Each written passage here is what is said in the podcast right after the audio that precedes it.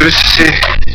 Äh, wir haben in der letzten Vorlesung eben begonnen, ein bisschen differenzierter über das Thema des synthetischen Denkens äh, zu sprechen. Also, weil das doch äh, ein Rahmen ist, innerhalb äh, dessen wir dann die speziellere Frage nach, der, nach als Synthesen beurteilen können. Und unser Ziel ist eben eine von dieser Vorstellung der Begriffe als zusammengesetzt bei Deleuze eine äh, genauere Vorstellung zu bekommen und äh, davon, dass er eben Begriffe als so ereignishafte Komprehensionen, Verdichtungen oder sowas ihrer Komponenten äh, sieht. Und wir wollen das äh, äh, genauer verstehen lernen, auch in dem Sinn, dass wir Affinitäten und Kontraste in der Philosophiegeschichte aufsuchen. Aber das ist natürlich was, was nur sinnvoll geht, wenn man auch ein bisschen systematisch oder freihändig überlegt, was mit diesen äh, Vorstellungen, Wörtern und Suggestionen, die wir dabei eben gefunden haben, gemeint äh, sein kann. Und ich bin da eben ausgegangen von einer Gegenüberstellung zweier Aspekte des synthetischen Denkens, eben einerseits das Zusammenhalten einer Vielfalt in einem Ganzen und andererseits die Hervorbringung einer Einheit aus Vielfältigem. Äh, beispielhaft in der Gegenüberstellung für das erste das, äh, äh das anspruchsvolle äh, die,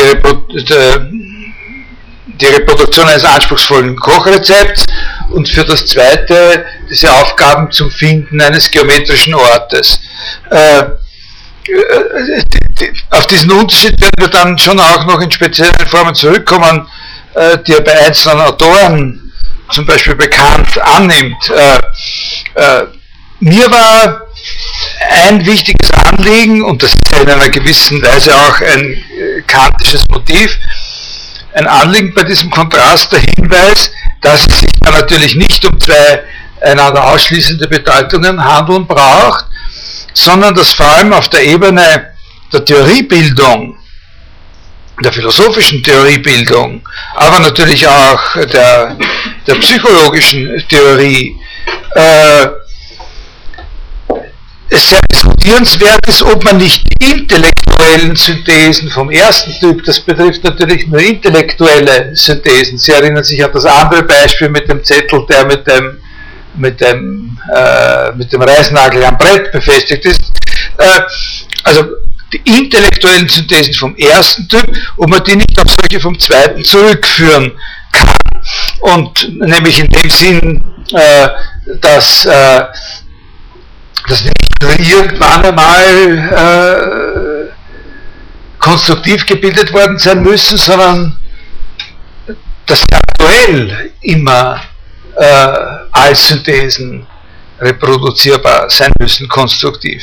Äh, wir haben äh, also dann vor allem sehr schnell gesehen, dass da starke Wechselwirkungen in, in Anschlag gebracht werden müssen, wenn man diese Frage aufwirft.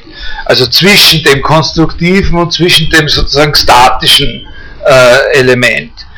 Und ich habe auch äh, aber gesagt, wichtiger als dass man sich hier mit einer Art von Scheinfundamentalismus oder Scheingrundsätzlichkeit terminologisch anstrengt, um solche äh, um so eine Situation festzuhalten, indem man, weiß ich, also verschiedene Grade des Synthetischen oder so unterscheidet.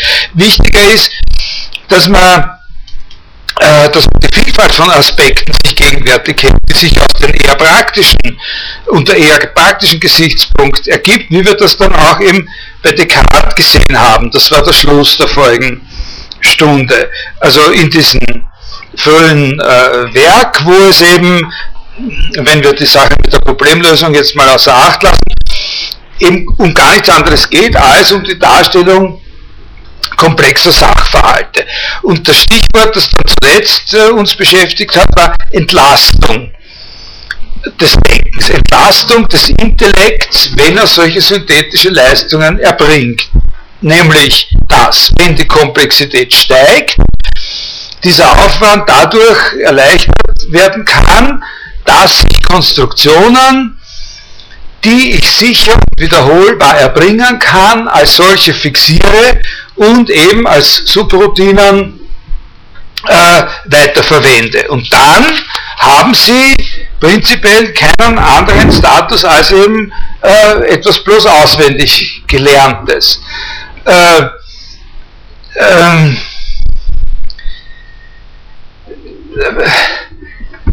das ist ja auch beim, beim Programmieren mit dem Computer so, dass dann natürlich entscheidend ist, dass Sie einen guten Namen auch haben. Und in einer gewissen Weise ist es ja so, wenn Sie sich äh, sozusagen den mathematischen Beweis nehmen und, äh, und, äh, und jetzt den Fall von dem, der da nur was auswendig gelernt hat und dem, äh, den Beweis nicht wirklich durchgedacht hat, also intellektuell nicht verarbeitet hat, könnte man sagen. Und sie nehmen den, der nur auswendig gelernt hat. Und, dann nehmen sie einen anderen, äh, der den Beweis nicht einmal auswendig gelernt hat, äh, und, äh, aber einen Namen dafür hat, sozusagen, was ich, der Heinrichsche Beweis. ja, und, äh, und dann dann ist das im, im Grund, also es gibt ein, nicht nur, es gibt verschiedene Gesichtspunkte, aber es gibt einen Gesichtspunkt, unter dem das eigentlich wurscht ist. Also, dass wenn einer die Frage, wenn die Frage gestellt wird, so, und jetzt also als zweites, das haben Sie gut gemacht bei der Mathematik-Matura, mündlich, nicht so, jetzt zweite Frage, Sie werden sicher nicht durchfallen, zweite Frage, jetzt also, zeigen Sie uns den Heinrichschen Beweis. Und, und, und, und, und dann kommt einer und sagt, der Heinrichsche Beweis. Und der andere, der sagt, äh, man nimmt da, da, da, da, da, so, ist eigentlich das auswendig Gelernte auch nur für das, was es wirklich ist, sozusagen ein größerer Name. Er hat dadurch, dass er auswendig gelernt hat, zwar die auswendig gelernte Synthese erbracht, aber in Bezug auf das, was die eigentlich geprüfte synthetische Leistung ist, verhält sich die genauso opak wie der Name der heimliche Beweis. Äh, äh, und insofern kann man sagen, oder insofern habe ich gesagt, äh, kann man so eine benannte Subroutine dann eben, äh, die, die, also beim Programmieren eben in einer Bibliothek ist, in einer sogenannten, kann man dann so betrachten wie etwas bloß auswendig gelerntes. Und ich habe aber vor allem diese zwei Wörter hervorgehoben, die für uns jetzt in, in, dieser, in diesen Stunden hier äh, einen gewissen Fokus darstellen sollen, die, die, diese Wörter Sicherheit und Wiederholbarkeit. Also dass wenn ich einen bestimmten äh, Zusammenhang sicher und wiederholbar äh, erbringen kann, dass dann so eine äh, äh, so eine, äh, wie soll man sagen, Einkapselung möglich ist. Und äh, Natürlich heißt das zuerst einmal in erster Linie, das sind wir so gewohnt aus unserer äh, Tradition, Philosophen, vulgären philosophischen Tradition, dass äh, mit diesen Worten das Versprechen dass Sicherheit durch Wiederholbarkeit gegeben wird. Nicht? Also dass uns versprochen wird, dass wir die Sicherheit haben, wenn wir oft genug wiederholen. Das sagt man ja auch den Kindern in der Schule immer. Nicht? Wenn das äh, wiederholst nochmal und noch einmal und noch einmal und dann geht es sicher. Und dann wird dir auch nicht passieren, dass du mittendrin plötzlich nervös wirst, weil du weißt, dass du sicher bist. Die Sicherheit wird auch durch das Wissen, dass man sie hat, sehr sehr gefördert und dieses Wissen, dass man sie hat, das kann man sich selber immer wieder rechtfertigen, dadurch, dass man sagt, ich habe es ja 2000 Mal wiederholt, den Heinrichschen Beweis. Äh, und, dieser Komplex, der spielt eben, habe ich gesagt, eine ganz große Rolle in der Auseinandersetzung von Deleuze mit David Hume. Der spielt natürlich eine immense Rolle in der Auseinandersetzung von jedem mit David Hume.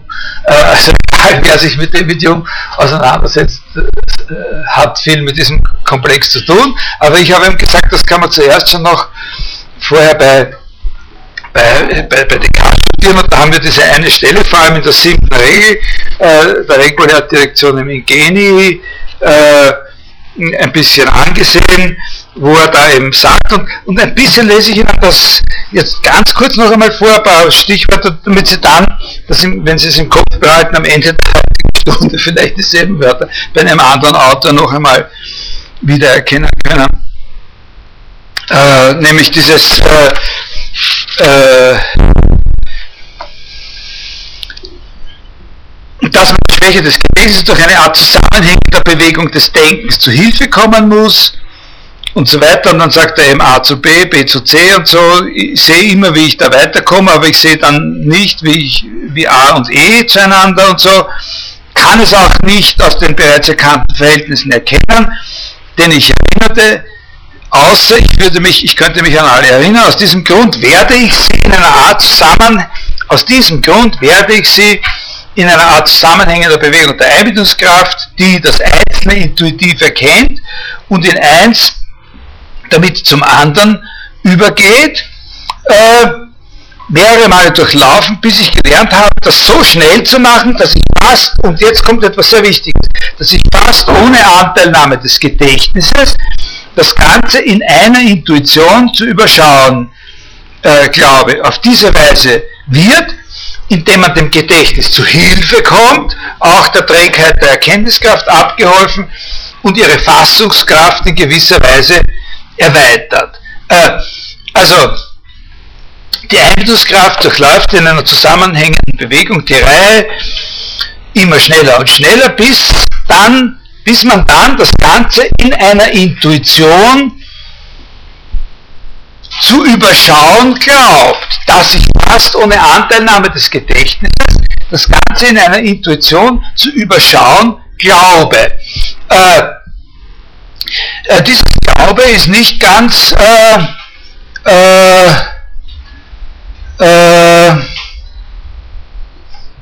äh nicht ganz unwichtig.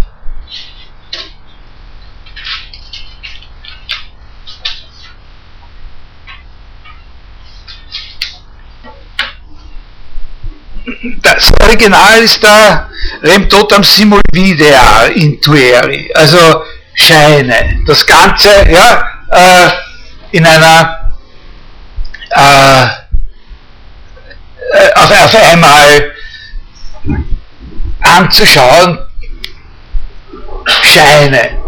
Scheine oder Glaube. Also auf jeden Fall ein leicht vorbehaltliches äh, Element in diesem in diesem Verb. Äh, die Einbildungskraft. Also das Wichtige, was ich Ihnen jetzt ein bisschen erläutern möchte oder nahebringen möchte, das ist der, der Ebenenunterschied, der sozusagen liegt zwischen dem, dass er da etwas beschreibt, was die Einbildungskraft macht und dann sagt, äh, dass ein Effekt von dem, was sie macht, sozusagen eine intuitive Klarheit ist. Äh, und da liegt eine Spannung. Die Einbildungskraft ist bei dem frühen Descartes, äh, also im Rahmen dieses äh, Werks, das er da versucht hat, äh, sowas, wie man sagen könnte, eine sekundäre Erkenntniskraft, eine Hilfskraft, ein Auxilium des Intellekts. Ja? Also man könnte sagen, Ingenium in dieser Theorie, die er da hat, gibt es einen Oberbegriff, der heißt Ingenium. Das ist auch ein wahnsinnig interessanter Begriff, wenn man den sozusagen da platzieren möchte, weil das eigentlich ein Begriff ist, der, der sein ganzes Gewicht und seine ganze Force in einer Tradition hat, zu der Descartes nicht gehört, nämlich dem Humanismus eigentlich. Aber äh, das ist sozusagen der Oberbegriff. Das wäre strategisch, nicht semantisch, aber strategisch in etwa das, was bekannt Gemüt heißt, könnte man sagen. Ja? Äh, oder, naja, also Gemüt ist noch vager. Aber aber Ingenium. Und, äh, und in diesem Ingenium, äh, also das ist die, die, die undifferenzierte Gesamtheit alles dessen, was wir mobilisieren können, wenn wir was durchschauen wollen. Nicht? So, das heißt Ingenium. Und, äh, und da gibt es sozusagen einen Kern, äh, äh, das ist eben das Vermögen, da haben wir schon voriges Mal, glaube ich, ein bisschen drüber gesprochen, das ist ja, in diesem Kern selber wird nochmal unterschieden, nämlich zwischen, zwischen dem Vermögen, etwas in so einer transparenten Anschauung zu erfassen, das ist auch das, was in dem ersten der vier Präzepte in dem Discours de la Méthode, äh, nichts als wahr anzuerkennen, als war sich völlig unzweifelhaft und klar als wahr und so, ja, das nennt er Intuition. Und dann gibt es da noch ein, ein Vermögen in diesem Kern, das nennt er Deduktion, das ist das Vermögen sozusagen ohne Verlust der intuitiven äh, äh, Transparenz von einer Sache zu einer anderen überzugehen. Und dann gibt es da noch was, das damit beschäftigt, das sich gerade hier, das nennt er äh, Induktion.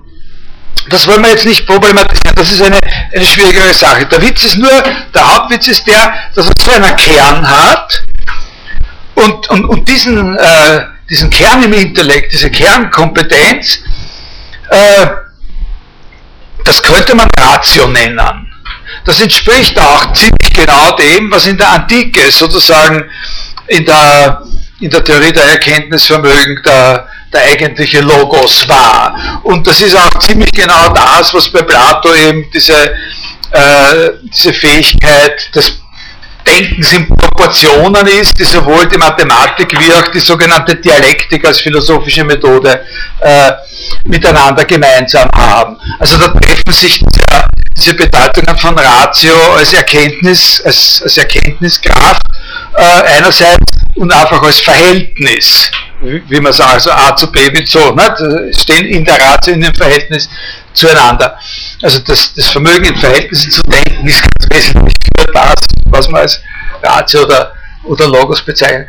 Und von dem und, und sozusagen diese Kompetenz, die dieses Kernvermögen hat, durch die ist übrigens auch, das ist jetzt wieder eine von meiner ganz kleinen Fußnoten, durch die ist ein bestimmtes Niveau von Problemkomplexität definiert. Soweit diese Kompetenz reicht, soweit reicht eine erste Klasse äh, von Problemen, wenn man die Probleme nach ihrer Komplexität ordnet. Das sind die vollkommen durchschau sogenannten vollkommen durchschaubaren Probleme. Das sind die, wo die Ratio nur mit sich selbst beschäftigt ist. Aber unsere Erkenntniskraft ist noch ist sehr viel komplexer, als dass sie nur aus dieser Ratio bestünde.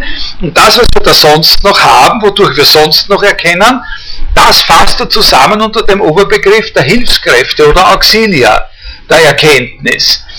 Und das sind, die, da gibt es hauptsächlich mal drei Titel dafür, äh, also drei solche Hilfskräfte werden traditionell diskutiert seit der Antike bis zur Zeit von Descartes. Werden eigentlich, also verschiedene Theorien, verschiedenste Theorien, verschiedenste Differenzierungen und so, aber im Grund wird da immer diskutiert über drei Sachen, über die Sinne, über das Gedächtnis und über die Einbildungskraft.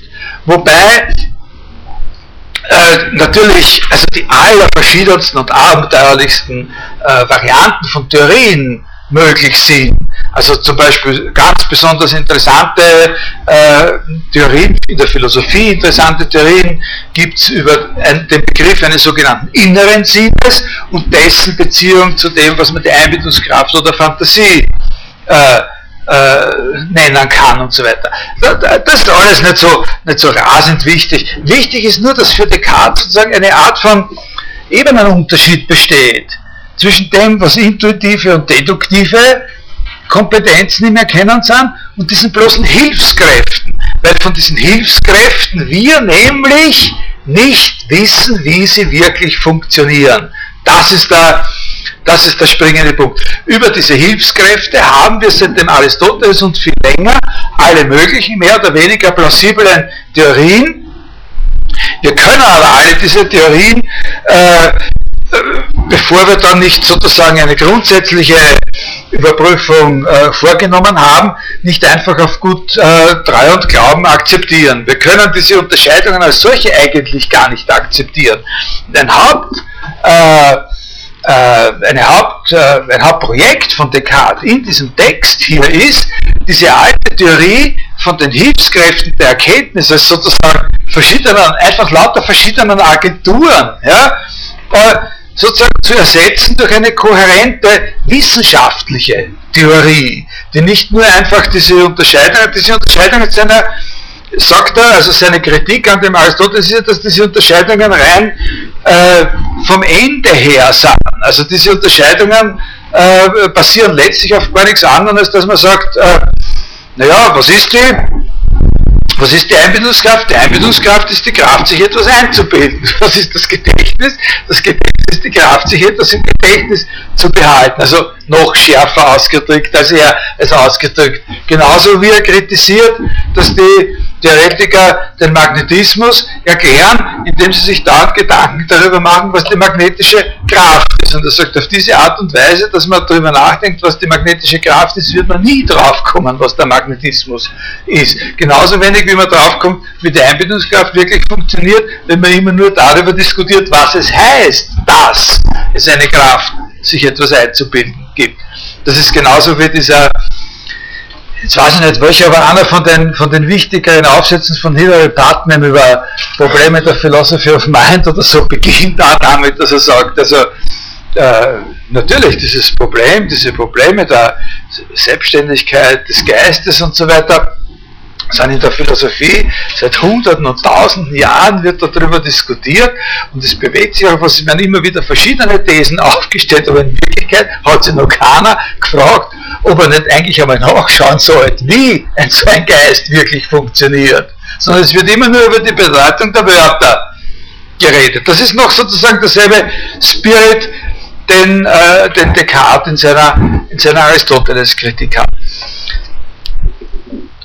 Also wir wissen eigentlich gar nicht, er wird in dem Buch viel weiter hinten erst einmal dazu ansetzen, eine, eine Art von Theorie zu skizzieren, mit der man versuchen könnte, draufzukommen, und zwar auch nicht direkt, sondern eigentlich ist das nur ein Modell, wie man sich vorstellen kann, dass der Auxilia funktioniert. Das ist also was ganz was anderes. Und daher ist es eigentlich hier eine Inkonsistenz. Was hier vorliegt, ist eine Inkonsistenz an dieser Stelle. Dass er, dass er sagt, äh, also erstens ist es eine Inkonsistenz insofern, als er davon etwas spricht, was er noch gar nicht erklärt hat. Also er spricht hier von der Einbildungskraft, genau genommen nur so, wie auch irgendein Letztklassiker, Aristoteliker oder äh, Renaissance-Philosoph von der Einbildungskraft äh, sprechen würde, ohne dass er noch seine eigene Zugangsweise gleich äh, dazu artikuliert hat. Und zweitens ist es insofern inkonsistent, als er ihr etwas zuschreibt, was als ihr eine Fähigkeit zuschreibt, äh, die eigentlich in die andere Kategorie gehört, in die Oberliga sozusagen, nämlich dass sie äh, und nicht, dass sie es wie in einer Intuition hat, dieses Ganze. Und deswegen, weil er das selber spürt, sagt er, das Ganze wie in einer Intuition zu überschauen, Glaube, oder Scheine. Also da kommt das ein bisschen durch, dass er selber merkt, dass es ja nicht eine Intuition ist, aber es ist wie eine Intuition.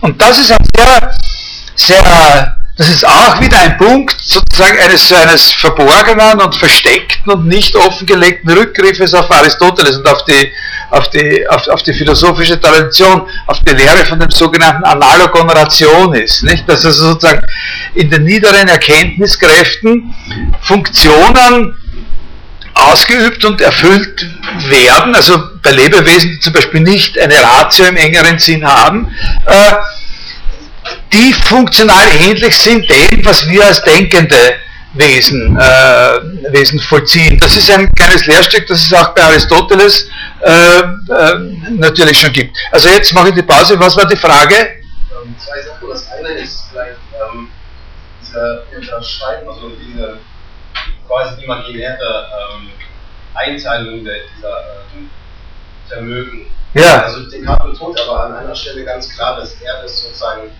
äh, einfach behauptet und dass er gar nicht behauptet, dass das jetzt wahr ist, sondern genau. der, äh, ja. der Sinn ja. sozusagen genutzt, das heißt in dem, worauf jetzt er genau. auf das hinführt. Also ja. er ist sich ja ganz bewusst, dass er jetzt Annahmen macht, die er eigentlich gar nicht machen könnte, weil Richtig, richtig. Also hier, hier, aber hier ist eben noch nicht die Stelle, wo er das gesagt hat, oder?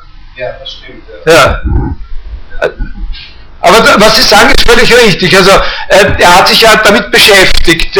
Also für ihn war es ein Problem, wie man das macht, dass man, wie soll man jetzt sagen, unter Erhaltung des Problems eine Terminologie ersetzt. Das ist ein fundamentales Problem sozusagen der Sprache, der philosophischen Sprache. Das spielt bei Descartes eine sehr, sehr große Rolle. Das ist ja auch ein Problem, das bei Deleuze an einer Stelle mal aufs Korn äh, genommen wird, ein bisschen indirekt, aber äh, in einem ganz anderen, in, in, einem, äh, in einem anderen Text, das wir äh, bisher besprochen haben. Aber wie, wie reformuliere ich sozusagen ein Problem und gebe dem Problem eine andere Lösung möchte aber doch kenntlich machen, äh, dass das Problem, das ich löse, das ist, was andere in einer anderen Sprache gestellt haben. Das kann, also wie ersetze ich sozusagen eine Sprache?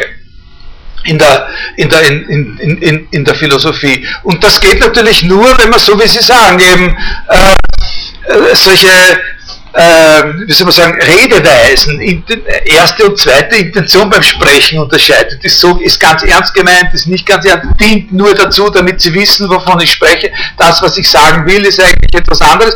Und da sagt er dann, äh, dass damit nicht verbunden sein muss, dass das in Wahrheit verschiedene Agenturen sind. Nicht? Und sein Modell was er dann vorschlägt, läuft ja darauf hinaus, dass gerade diese Unterstellung der Verschiedenheit das Falsche ist, sondern dass man die Unterscheidung der Funktionen durchaus auch haben kann, wenn man nur eine Instanz in Anschlag bringt. Wenn man ein, ein, ein, ein, ein Wissen, das ist eine Frage der wissenschaftlichen Forschung, das ist ein sehr wichtiger Punkt, dass er gesehen hat, dass die Frage der Vermögen des Erkenntnisses eine ist, die man sozusagen erforschen muss, der ein, der ein Problem darstellt und nicht etwas ist, wovon man aus gehen kann. Wollten Sie noch was? Ja. Überbrüllen Sie, dann kann man Sie vielleicht sogar auf dem. Dieses Problem, dass jetzt eigentlich oder diese Deduktion, diese Verkettung von Einzel ja. Einsichten, so wie er das vorsichtig formuliert, zu formulieren scheint, nie in einer absoluten Zusammenschau, in einer einfachen absoluten ja. ja. ist, sondern nur annähernd. Und ähm, das vielleicht interessant ist, dass in den ersten ähm, und wenn die Musiker über die Musik ja, ja. dass er dann an einer Stelle sagt, ähm, dass das Denken quasi ähm, einen bestimmten Grad an Komplexität braucht. Das heißt, das zu einfache ähm, erregt sozusagen nicht den Willen oder die Lust, das ähm, ja. zu gehen, das zu kompliziert. Also er macht das am Beispiel von der Melodie. Also ja. die Melodie wird ja auch quasi jede, jeder Ton sozusagen in einer Interpretation ähm, immer in Verhältnis gesetzt zu dem, was man schon gehört hat.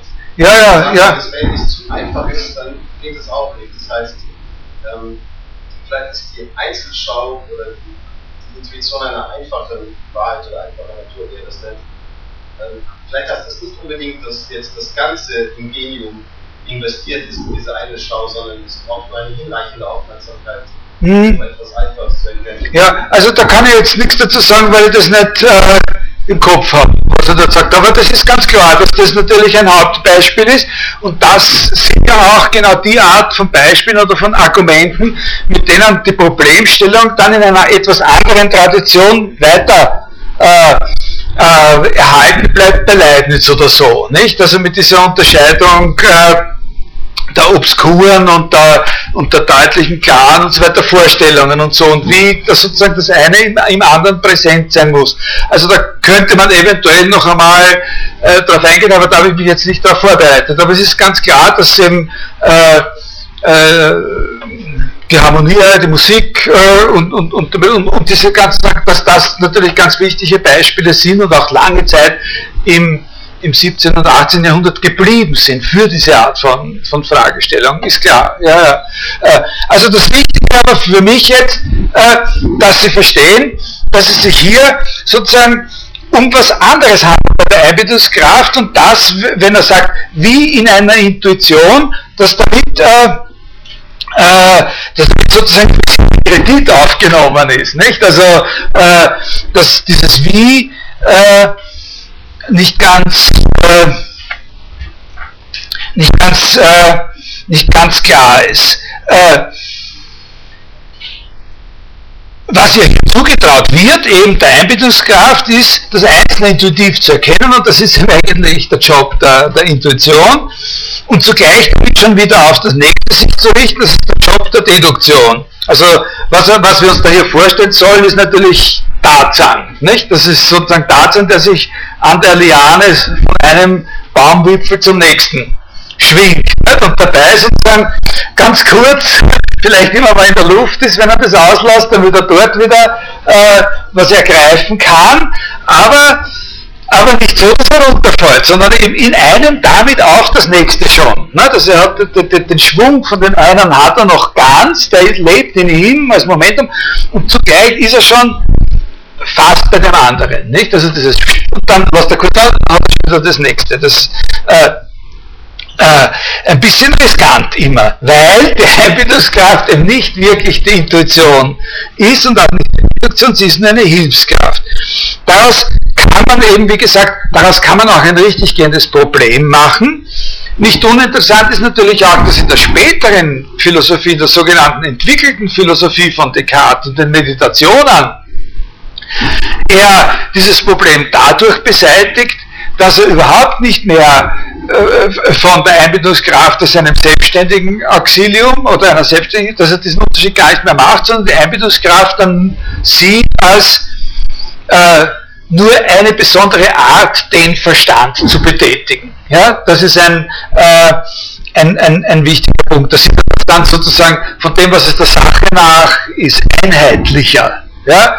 Die Einbildungskraft ist nicht anderes als der Verstand, sofern er sich auf die ausgedehnte Substanz äh, richtet. Nicht? Also wenn wir ein geometrisches Problem lösen, sagt er in den Regule, wenn wir ein geometrisches Problem einer bestimmten Komplexität lösen, dann äh, sind da verschiedene äh, Kräfte am Werk, bei denen es darauf ankommt, wie man sie koordiniert. Äh, einerseits eben Intuition, äh, Ratio, andererseits Einbildungskraft. Ohne Einbildungskraft geht es nicht. Wenn, äh, und es muss erklärt werden, wie die, wie die miteinander interagieren. Hier in den Meditationen sieht er denselben Fall ein bisschen anders. Also das ist eine Agentur, die arbeitet und, und, und, und sozusagen tätig ist, die aber verschiedene äh, sozusagen Funktionen erfüllt. So wie man mit einem äh, äh, was weiß ich, mit einem Hammer äh, einen Nagel einschlagen kann, aber wenn man ihn vernünftig einsetzt, auch eine Tür aufbrechen, zum Beispiel durch die Hebelwirkung oder sowas. Ne? Äh, also es ist ein sehr grobes Beispiel, aber der Hammer ist immer was Grobes. Und äh, äh, was also wichtig ist, dass meine, das, was er hier beschreibt, sozusagen eine funktionale Ergänzung von Einbildungskraft und Gedächtnis. In dieser Zeitrafferaktivität der Einbildungskraft wird das Gedächtnis eben genau nicht in Anspruch genommen. Die entscheidende Erweiterung der Erkenntniskraft insgesamt, die dadurch erzielt wird, liegt darin, dass das Resultat dieses Vorgangs dem Gedächtnis sozusagen überantwortet werden kann. Das ist, was ich gesagt habe, ein Paket, ne? eine Schachtel. Das Denken, das von Einbindungskraft und Gedächtnis verschiedene Denken selbst, hat Spielraum gewonnen und ist entlastet. Also so soll man sich das vorstellen. Ich möchte Ihnen noch ein Beispiel geben. Dieser Gedanke sozusagen der Entlastung zum Zwecke äh, eines Kapazitäts, einer Kapazitätssteigerung, äh, also Entlastung als Kapazitätssteigerung ist bei Descartes überhaupt äh, ein ganz fundamentaler Gedanke, weit über diesen äh, Kontext hinaus, den wir hier haben. Man kann, man kann zum Beispiel dieselbe Denkfigur in seiner Theorie der, in seiner Theorie der äh, der Geometrie als einer konstruktiven Wissenschaft finden. Also das ist diese Sache, die ich in meinen äh, Descartes-Verlesungen immer ein bisschen ausführlicher besprochen habe. Also Sie wissen ja, das Programm äh, Descartes ist äh, primär mal äh, die Begründung der Geometrie als einer Wissenschaft, wobei dieses eine heißt als eine einheitliche Wissenschaft, die von einem äh, sozusagen von Anfang an vorgegebenen Set von Prinzipien äh, oder Tools äh, ausgehen kann. Äh, was das bedeutet, vergegenwärtigt man sich immer am besten durch den Kontrast, durch die Kritik, dass eben bis zu seiner Zeit die Geometrie in Wirklichkeit gar nicht eine Wissenschaft ist, sondern viele verschiedene Wissenschaften, weil die Leute fangen zwar mit gewissen Axiomen an und bauen dann Fragestellungen mit bestimmten Komplexität auf, aber wenn sie Probleme erreichen, deren Komplexität ihnen zu hoch ist, dann führen sie auch ad hoc zusätzliche Prinzipien ein. Ja, also dann führen sie zusätzliche, stellen sie einfach sozusagen, wie soll man sagen, äh, auf die Torten, auf die Torten einen Kugelhupf drauf, so quasi. Ne? Also wenn sie sehen, dass die Gäste mit der, mit der Sachertorte nicht zufrieden sind, äh, dann tun sie nicht die Sachertorte frisch machen, sondern stellen auf die Sachertorte einen Kugelhupf drauf und wenn die Leute den Kugelhupf nicht zufrieden sind, kommt auf den Kugelhupf oben drauf ein bisschen mit Schlag und am Schluss irgendein äh, Zucker, Sportgummi. Und äh, äh, äh, und Descartes sagt, das ist furchtbar, das ist eben genau typisch für das, was die Wissenschaft und die Philosophie diese ganzen Jahrtausende hindurch äh, falsch gemacht hat. Man muss endlich versuchen, wenigstens einmal versuchen, dass es eine Wissenschaft zu begründen. Auf einem Set von von Prinzipien. Und, und, und das hat eine konstruktive und eine, äh, wie kann man sagen, eher axiomatische Seite, aber axiomatisch ist nicht das richtige Wort, eine grundbegriffliche Seite, aber von der konstruktiven Seite her heißt es einfach, man muss das Versprechen ernst nehmen, alle geometrischen Kurven mit Zirkel und Lineal ausgehend von Zirkel und Lineal produzieren zu können. Und äh, da, da, da gibt es ein, ein, ein, schönes Beispiel, wie, wie, wie das geht eben, äh, wie er sich das vorstellt, weil man ja mit Zirkel und Lineal nicht alles konstruieren kann, sondern deswegen, weil man mit Zirkel und Lineal nicht alles konstruieren kann, haben die Leute gesagt, statt dem also Zirkel, nehmen wir noch gewisse weitere geometrische Objekte als gegeben an, zum Beispiel die drei verschiedenen, die man durch das Schneiden des Kegels auf drei verschiedene Arten äh, äh, erzielen kann. Und äh, die, die Keksschnitzel. Und, und, und was sich Descartes unter Kapazitätssteigerung vorstellt, das sieht man ganz gut zum Beispiel, wenn man sich fragt, was ist eigentlich ein Zirkel und was ist ein Lineal. Nicht? Und, äh, und prinzipiell äh, sind das zwei ganz einfache Forderungen, die man auch verbal gut ausdrücken kann. Zirkel und Lineal zu haben heißt, dass die Forderung, dass es dass es eine Gerade gibt und dass die Forderung der Streckenkonstanz erfüllt ist. Nicht? Also die, es gibt eine Gerade, also Sie können immer eine Gerade produzieren, das ist das eine. Und das andere ist, es ist wie auch immer garantierbar, äh, dass eine Strecke äh, sozusagen mit allen Eigenschaften, die sie hat, als die Strecke, die sie ist, sozusagen auf einer bestimmten Geraden von einer Position in eine andere übertragen werden kann. Und dieser, dieser Gedanke der Streckenkonstanz, das ist der Zirkel. Nicht? Das, das macht ein Zirkel. Ein Zirkel, oder von mir aus, es muss nicht so ein Zirkel sein, wie wir ihn sehen, es kann auch wirklich einfach ein Faden sein mit zwei Nägeln am Ende, wenn man entspannt eine bestimmte Länge hat, der realisiert die Forderung der Streckenkonstanz. Ne? Und jetzt können Sie anfangen, zum Beispiel mit der Gegebenheit einer Geraden und, äh, und der Streckenkonstanz verschiedene Figuren zu konstruieren und verschiedene Kurven und verschiedene können Sie nicht konstruieren. Zum Beispiel die, die Konjuide kann man damit konstruieren, äh, mit diesen zwei Mitteln. Da hat man eine, eine, eine, da braucht man eine Gerade, einen Punkt und dann braucht man eine, eine Strecke und die, und die tut man sozusagen äh, in verschiedenen Richtungen so abtragen, dass sie die gegebene Gerade schneidet und dann, wenn man diese Endpunkte verbindet, kriegt man eine bestimmte Kurve, die eine bestimmte Bedeutung in der angewandten Mathematik äh, hat. Aber wie gesagt, das ist begrenzt. Und jetzt ist die Idee von Descartes eben die gewesen, dass eine Sache, die man mit, dem, mit, mit diesem Zirkel konstruieren kann, ist ein Kreis. Ja?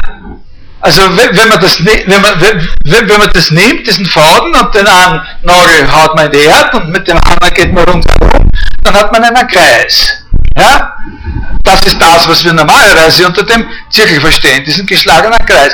Und dieser geschlagene Kreis ist etwas, was wir mit dem ursprünglichen Zirkel lineal konstruiert haben und was eben aber nicht nur ein Resultat einer solchen Konstruktion ist, sondern was wir selber als ein Hilfsmittel für weitere Konstruktionen verwenden können, mit denen wir Kurven zeigen, dass wir einsetzen können, um Kurven zu zeichnen, die mit den Folgen nicht zeigen konnten. Also das ist, das ist genauso ein Fall. Sozusagen eine bestimmte Leistung, die wir mit einem bestimmten Set von Tools erbringen können, wird sozusagen paketiert.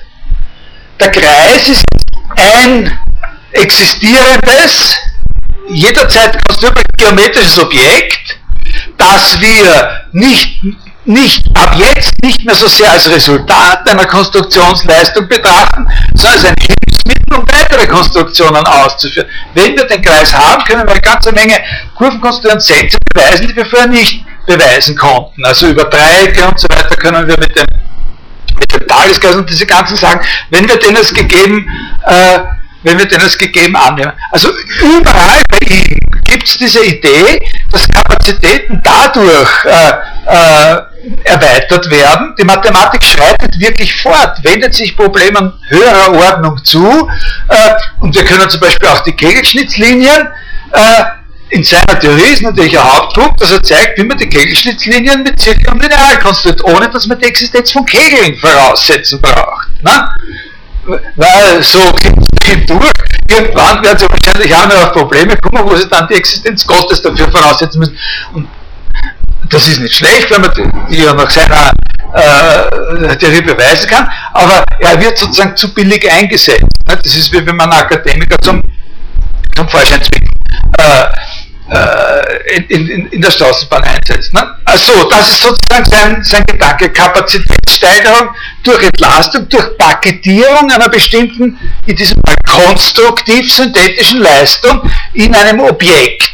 Also in dem, in der, ist das verständlich, inwiefern der Gedanke strukturell ähnlich ist dem, mit dem Gedächtnis? Also da geht es eben nicht um das Gedächtnis, sondern da geht es um den Aufbau einer Wissenschaft, aber dieser Aufbau wird auch in Stufen vollzogen, die genau, wo man von einer zur nächsten kommt, genau indem man so einen Entlastungseffekt erzielt. Also das war nur eine kleine Anmerkung. Jetzt wollte ich in der heutigen Stunde einfach noch ein paar, damit wir verschiedene Perspektiven sehen, ein paar weitere Zusatzbemerkungen zu dieser Sache machen. Das eine ist, da habe ich das am Schluss schon ein bisschen angedeutet, dass man eben das, was hier solche Pakete wären, äh, dass man versucht sein kann zu sagen, das sind vielleicht sowas ähnliches wie Begriffe in dem Deleuzianischen Sinn.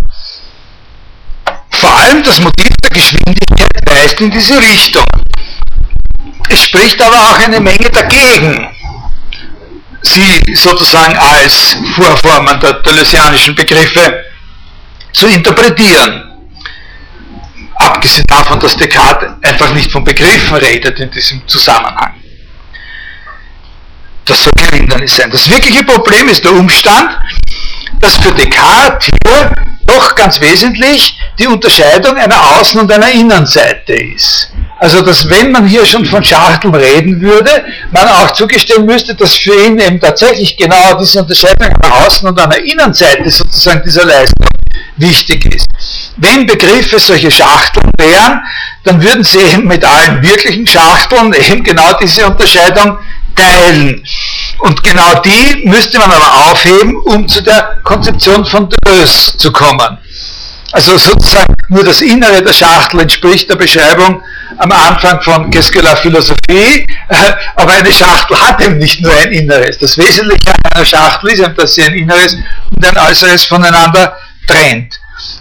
Und genau das, dass es so eine Trennung nicht gibt von einem Inneren und einem Äußeren, das ist das Entscheidende an dem Begriff der Immanenz oder an dem Begriff des Immanenzplans bei, bei Deleuze. Also äh, äh Verstehen Sie, das ist das ganz, ganz, äh, ganz fundamental Wichtige, dass es in der Kreation der Begriffe so etwas wie solche Abschottungen von Innen- und Außenbereichen voneinander nicht gibt oder nicht geben soll. Das will er eben mit diesem Begriff der Immanenz und darum ist es wichtig, dass wenn man dieses Buch liest, la Philosophie und sich dafür interessiert, was er da unter Begriffen versteht, dass man von vornherein natürlich diese, dieses Konzept des Immanenzplans äh, zugleich äh, im Auge haben muss.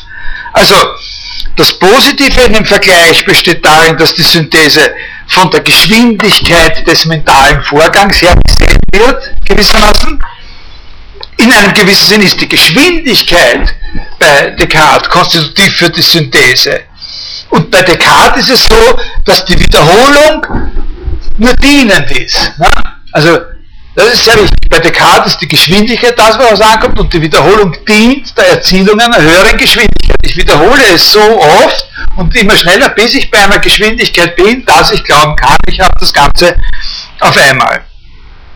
Die Wiederholung ist nicht selbst die Grundlage der Synthese, sondern dient demjenigen, was diese Synthese zusammenbringt, nämlich die Schnelligkeit der Bewegung der Einbindungskraft. Das Negative oder Inkongruente zwischen Descartes und Deleuze kann man auf verschiedene Weisen ausdrücken. Am nächsten Wege ist natürlich zum Beispiel darauf hinzuweisen, dass es in der kartesischen Konzeption ja nicht nur um diese Geschwindigkeit, sondern genauso gut auch um ein Stillstellen geht. Also sozusagen um ein, um ein, äh, um ein Einfrieren, äh, um eine stillgestellte Geschwindigkeit, nicht, wenn man das so, äh, so sagen darf. Um auf einer nächsthöheren Ebene wieder schneller werden zu können. Es geht ja um Abkürzung. Allerdings, das ist auch sehr, sehr wichtig, wo im, im, im Gesamtzusammenhang der modernen, also sagen wir, der klassischen modernen Philosophie vom 17. Jahrhundert an. Bei, bei Descartes geht es hier um Abkürzung, aber Abstraktion ist nicht das primäre Mittel der Abkürzung. Also nicht Abstraktion, sondern diese Beschleunigung. Äh,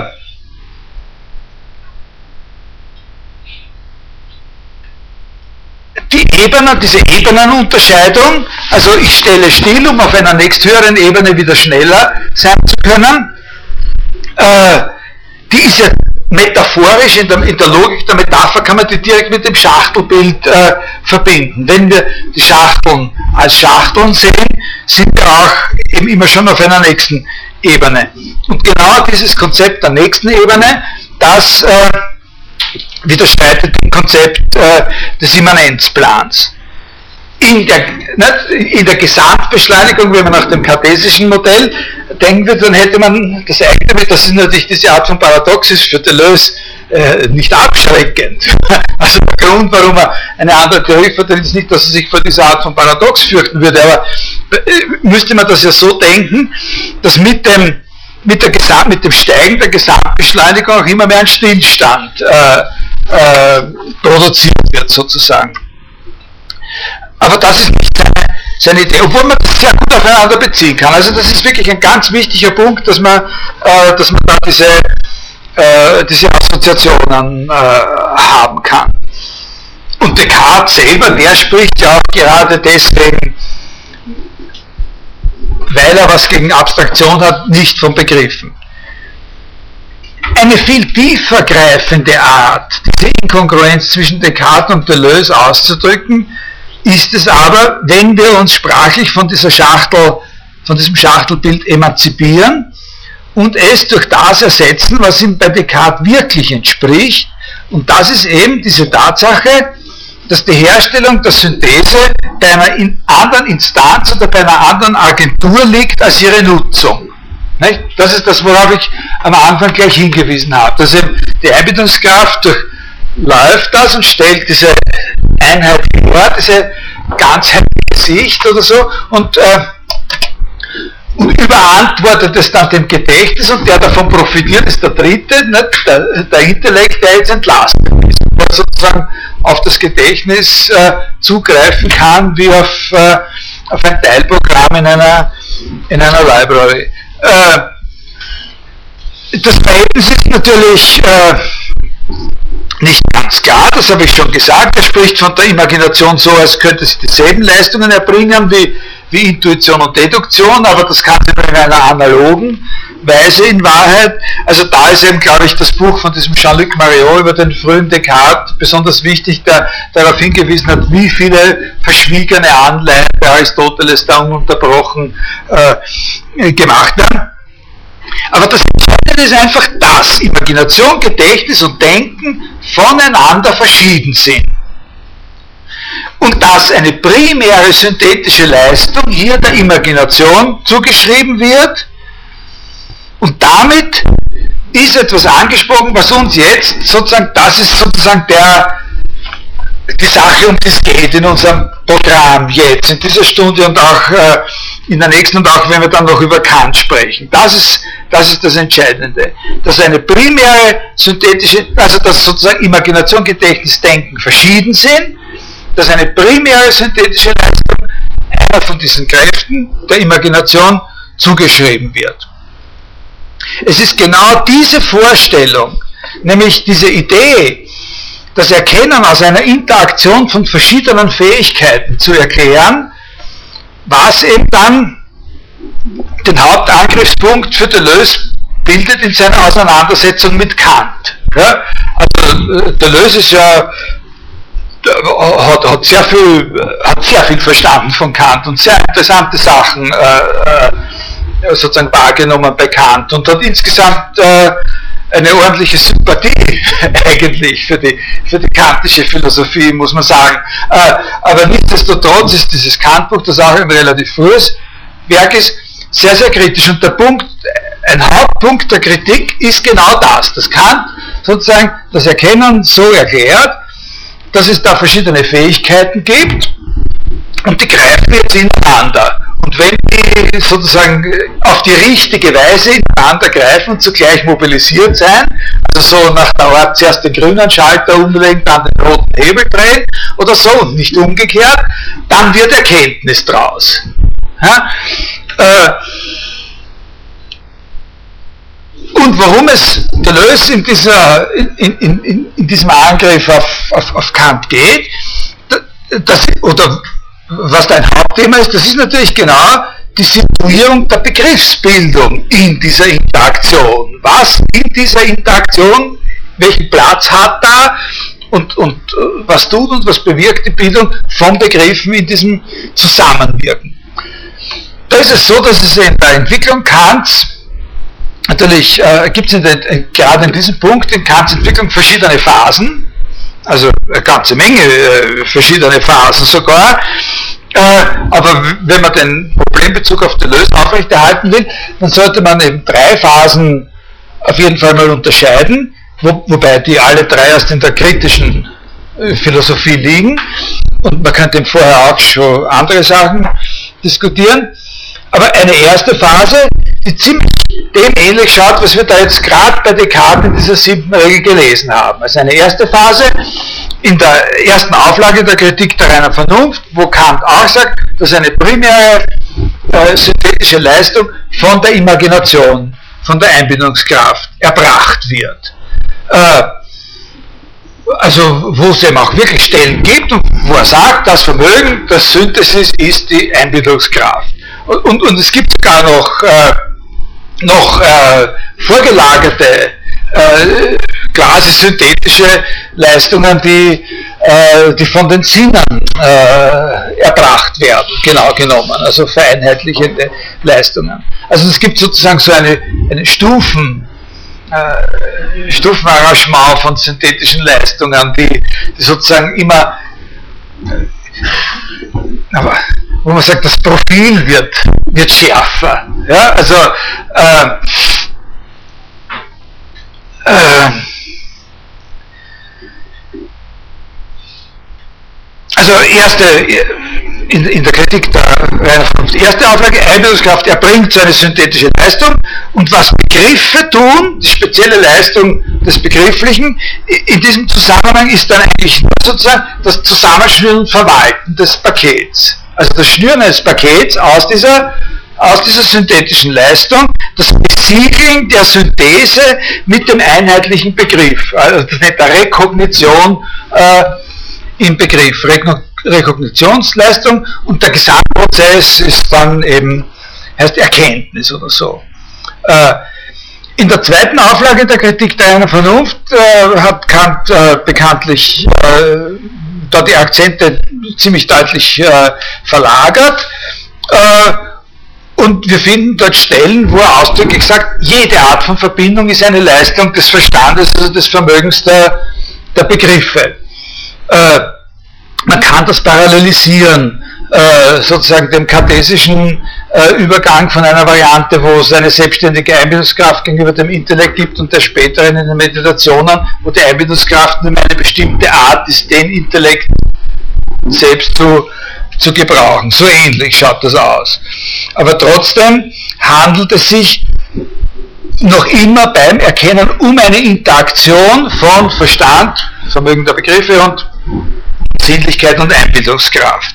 Und dann gibt es noch eine dritte, kann man noch eine dritte Phase bekannt unterscheiden, äh, wo er eben äh, in der Kritik der Urteilskraft äh, äh, diese verschiedenen Agenturen in Zusammenhänge bringt oder Zusammenhänge zwischen diesen verschiedenen Agenturen von Einbindungskraft, Verstand, Vernunft diskutiert, wo sie über das Ziel des objektiven Erkennens hinausgehen oder wo ihr Zusammenhang betrachtet wird, unabhängig davon, äh, ob er jetzt zielgerichtet auf das Erkennen von das Objektiven äh, gedacht werden soll. Also so mehr nach dem, was für eine Art von wir, wir haben diese drei Fähigkeiten und was wir bisher studiert haben war, was man machen muss, in welcher Reihenfolge man sie aufdrehen muss, wie stark man sie aufdrehen muss, sozusagen. Solange der noch nicht auf voller Geschwindigkeit ist, muss den langsamer oder so. Äh, so mal, äh, wenn wir etwas erkennen wollen. Und in der Kritik der Urteilskraft äh, fragt er sich jetzt, äh, und zwar wenn wir etwas objektiv erkennen wollen, das heißt, wenn wir etwas so erkennen wollen, dass wir den Erkenntnisanspruch an einem von uns verschiedenen Objekt einlösen können. Und, äh, und in der Kritik der Urteilskraft stellt er sich die Frage, so quasi die Frage, lassen wir jetzt einmal das mit diesem objektiven Dings weg und schauen wir uns an, äh, wie die Sache überhaupt. Also was Deleuze interpretiert es so, äh, den, den Kant der Kritik der Urteilskraft so, äh, sehr in seinem Sinn, ne, dass er sagt, äh, jetzt schaut er sich an, was die machen, wenn man es alle zugleich loslässt. Sozusagen, wenn man eben nicht sagt, den erst erst voll drehen, wenn der andere schon warm gelaufen ist oder so, sondern wenn man alle von Anfang an voll aufdreht. Was machen die dann? Nicht? Also, wenn sie nicht, was machen sie, wenn jedes sozusagen, wenn jede dieser Agenturen alles, was sie kann, auf eigene Faust sozusagen voll ausschöpft, kommen sie sich dann in die Quere, zerstört sich das, was produziert das. Nicht? Das ist sozusagen seine, äh, äh, seine Interpretation. Äh, äh wo er, also er attackiert bei, bei, bei Kant diese Idee der Erkenntnis durch Interaktion von vorgegebenen Vermögen und hat eine gewisse Sympathie mit jener Phase im Denken von Kant, wo der sozusagen dieses Zusammenbinden oder dieses gemeinsame Funktionieren aus dem übergeordneten Ziel des Erkennens herauslöst. Nicht? Also ganz nur, dass wir vom Erkennen nicht ablösen, aber vom objektiven er er Erkennen. Es gibt ja bei, bei, bei Deleuze auch immer diese, diesen Gedanken, dass, äh, dass etwas, was wir bekannt überwinden müssen, äh, diese Fixierung auf das Erkennen ist das vom Denken immer nur als im Dienste des Erkennens, der jetzt noch nie überlegt wird, dass das Denken was anderes kann, als äh, vielleicht was ganz was anderes kann, als, als immer nur was zu erkennen. Also was er selbst, was Deleuze selbst gegen diese Konzeption von der, des Interaktionsmodells äh, stellt, das ist ja dieser Gedanke des angestoßenen Denkens. Das werde ich in der Vorlesung in der nächsten oder übernächsten Stunde auch ein bisschen besprechen, diese Idee, aber das ist ziemlich ausführlich. Ich glaube mindestens zwei, zwei ganze Vorlesungen in meiner alten Vorlesung äh, besprochen aus dem Jahr 2002. Das, die, die ist ja jetzt auch im, in, in, in der Audiothek. Da habe ich relativ ausführlich über diese äh, über diese Sache mit dem angestoßenen Denken äh, geredet. Äh, natürlich ist dazu besprechen, wie wie sich die Kreativität des Begrifflichen damit vereinbaren lässt, dass das Denken provoziert wird von einem äußeren Anstoß. Das ist ja sozusagen dann die, die Hauptfrage, wie ist sozusagen Kreativität unter Provokation äh, äh, denkbar. Warum werden wir jetzt nicht wirklich unmittelbar zu seiner Auseinandersetzung mit Kant übergehen? Weil hier, wo uns die deleuzianische Auffassung des Begriffs interessiert, David Hume sozusagen einen Bezug darstellt, den man nicht übergehen darf. Nicht nur, weil wir bei ihm noch das Komplement, sozusagen die andere Variante, äh, dessen sehen können, was äh, uns bei Descartes begegnet ist, nämlich die Höherwertung der Wiederholung in der Bildung der Synthesis, also das ist dann nicht so wie, wie bei Descartes die Wiederholung der Geschwindigkeit, sondern die Wiederholung als das, worin die Synthesis, äh, unabhängig von der Geschwindigkeit, worin die Synthesis sozusagen gründet, sondern vor allem deswegen, weil bei Hume, so wie äh, Deleuze äh, Hume liest, weil bei Hume man eine Koordination beider Perspektiven miteinander studieren kann. Der Perspektive des Synthetischen und der Perspektive sozusagen einer Erklärung der Erkenntnisvermögen. Und David Hume in seinen Augen für ihn geradezu ein, ein ganz, ganz wichtiges Vorbild, ein ganz wichtiger Anstoß ist, weil er die Vermögen sozusagen des Erkennens als etwas beschreibt, was im Prozess des Erkennens sich erst bildet. Also was wir uns erst äh, bilden. Und das ist ein ganz, dieses Buch ist 1953 geschrieben, das ist ein ganz, ganz frühes Ding, das ist so seine Art Dissertation, oder glaube glaub ich direkt nicht, dieses Jungbuch. Und, äh, das ist aber, äh, und das ist noch in einer sehr anderen, gar nicht wirklich, stimmt's oder stimmt's nicht? Nein? Bitte? Bitte? Repetition und äh, Spinoza-Buch naja, aber die Repetition, das ist sozusagen die zweite Dissertation, das ist eine Habilitationsschrift nach unserem Ding. Und, äh, aber, äh, also wurscht, was dieses Jungbuch ist eine ganz, ganz frühe Sache und, und, und da haben sie noch gar nicht diese Sprache und, äh, und, und, und, und, und auch noch nicht diese eigenständige Begriffs- und Terminologiebildungswut von Deleuze, aber sie haben ganz zentrale Gedanken. Also sie können in diesem äh, also diese Anstoßidee und sie können in diesem, in diesem Gedanken, wird da das aus dem Hume herausarbeitet, wie sozusagen die, die, die, die Fähigkeiten, die Vermögen sich erst bilden, wirklich auch schon so die Denkfigur erkennen, die hinter dem Konzept des organlosen Körpers steckt, in einer, in einer gewissen Weise natürlich, dann äh, später. Äh, also das werden wir nächste Stunde beschäftigen wir uns äh, mit dem David Hume. Jetzt mache ich noch weitere Zusatzbemerkungen zu dem Descartes bisher. Eine, eine Sache, mit der wir auf, äh, in, in eine Richtung schauen, die schon die längste Zeit fähig wäre. Gibt es ein, ein Gegen, das Gegenbeispiel? Gibt es sowas wie ein, wie ein Gegenbeispiel, um diesen Gedanken, oder sagen wir, gibt es ein Szenario ein Feld, was dieser Gedanke der Entlastung des Intellekts unangemessen erschiene. Also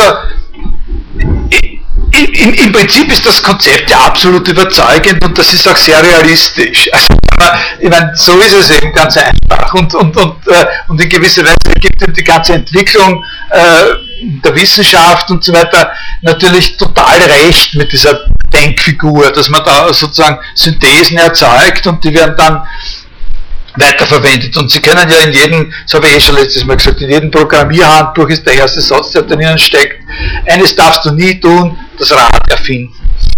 Also, also das hat nie, du nie was programmieren, was schon einer programmiert hat, zu Zwecken äh, des Lernens.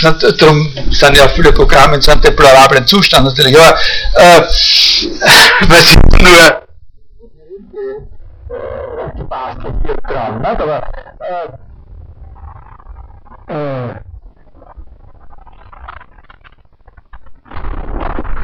gibt es ein Szenario, wo gibt es ein Szenario, das unangemessen erschien? Und da ist es sehr nützlich, äh, an, die, an die künstlerische Tätigkeit zu denken.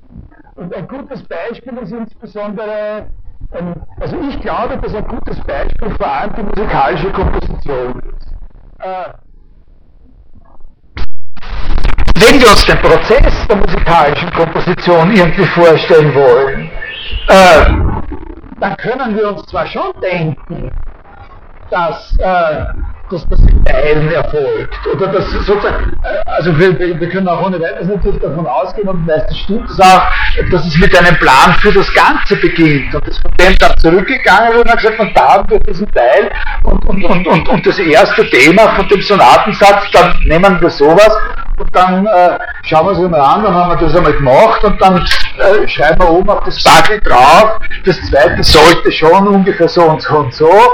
Äh, und aber dann wenden wir den zweiten zu, dann sind wir irgendwie im, im, im, im, im, im, im Rondosatz oder in einem, im, im Finale oder so. Aber wir erwarten doch, dass die Komponistin sozusagen immer wieder und mindestens, also nicht, nicht, nicht nur mindestens einmal, sondern immer wieder sozusagen auch das Ganze in allen Details für sich haben kann. weil wir erwarten, dass im Fortschreiten sozusagen des, des musikalischen Gedankens auch auf Möglichkeiten der Interferenz äh, Rücksicht genommen wird, die sich eben mit dem früheren erst vom späteren aus ergeben.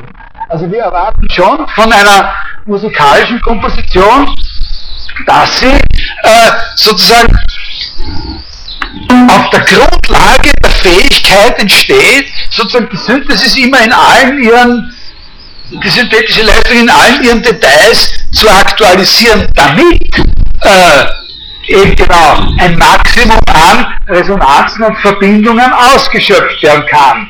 Und wir wissen zwar, dass das nicht wirklich sozusagen perfekt geht, aber wir beurteilen die Komplexität, den Anspruch und die Attraktion des Werks zu einem gewissen Teil genau davon her. Wir sehen solche, solche Werke wie, äh, da können natürlich verschiedene, verschiedene äh, Gesichtspunkte jetzt dann leitend sein oder oder geltend gemacht werden. Also man kann zum Beispiel sagen, dass solche Komponisten wie, wie Brahms, der äh, sozusagen vor allem in seinem späteren Schaffen dann groß angelegte Werke mit einem ganz, ganz äh, äh,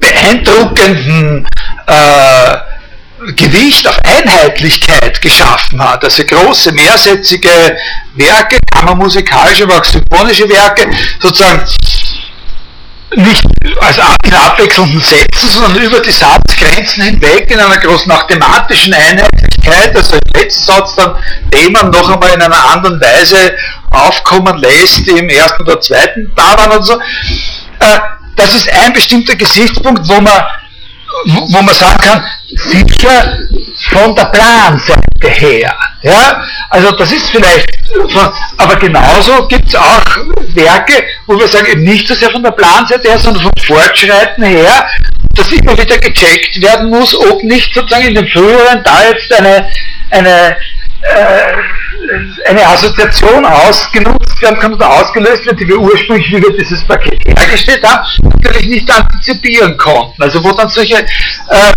solche Simultaneitäten äh, da sein äh, müssten. Also so ein, ein, ein Hin und Her. Äh, das, äh, also, also da würde man sagen, da liegt da liegt ein Unterschied und eine Ähnlichkeit. Äh, natürlich wollen wir auch in der Philosophie oder im Denken alles immer wieder aufmachen können, wenn wir so kartesisch denken oder so. Der wichtigste Unterschied ist, glaube ich, der, den wichtigen Unterschied, den man zwischen dem Denken, also dem, Philosoph, dem philosophischen Denken und dem, und dem kompositorischen Denken, wenn man Deleuze folgt, ziehen müsste, der wichtige Unterschied kommt erst in den Blick, wenn man bei der künstlerischen Tätigkeit nicht nur von der Tätigkeit, sondern vom Werk spricht. Das ist der, der, der große Unterschied ist der, dass es in der künstlerischen Tätigkeit eben zu dem Prozess, über den wir jetzt geredet haben, immer auch noch ein Werk gibt und dass dieses Werk für sich stehen können muss. Und das verlangt etwas anderes, als bloß sozusagen einen Begriff zu bilden. Also das ist genau der Unterschied zwischen dem Begriff der Vorstellung, der intellektuellen Repräsentation und Beherrschung des Werkes und dem Werk selbst.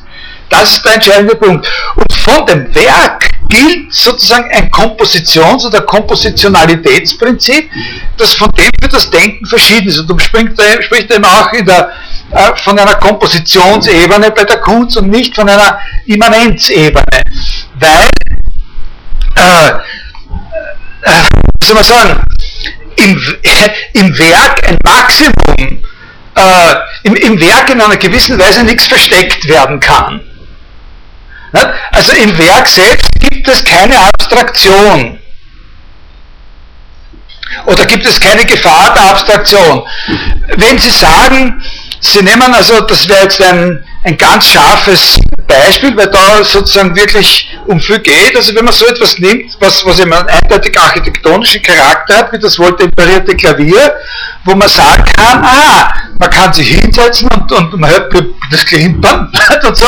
Äh, und da kommt einer und erklärt dann, was da sozusagen die, die vorgegebenen Strukturen sind. Also was da sozusagen an ewigen äh, unter Anführungszeichen halt sozusagen äh, an ewigen äh, strukturellen Vorgaben vom ersten Ton an da ist. Also in welcher Weise sozusagen die ersten paar, paar Takte schon, äh, vor, würde schon von dem vorwegnehmen, was im zweiten Band dann äh, passieren wird. Also zwei Stunden später so quasi oder, oder eineinhalb Stunden später, wenn das Ganze auf einmal gespielt wird. Wie das alles in Zusammenhang steht. Und sagt, ah, das ist was drinnen versteckt. Es ist aber nicht versteckt in, in, einer gewissen, in dem, in dem Sinn, wie sich sozusagen in diesen Schachteln des Denkens, in den Begriffen oder so was versteckt kann, ist dort nichts versteckt. Es ist alles da.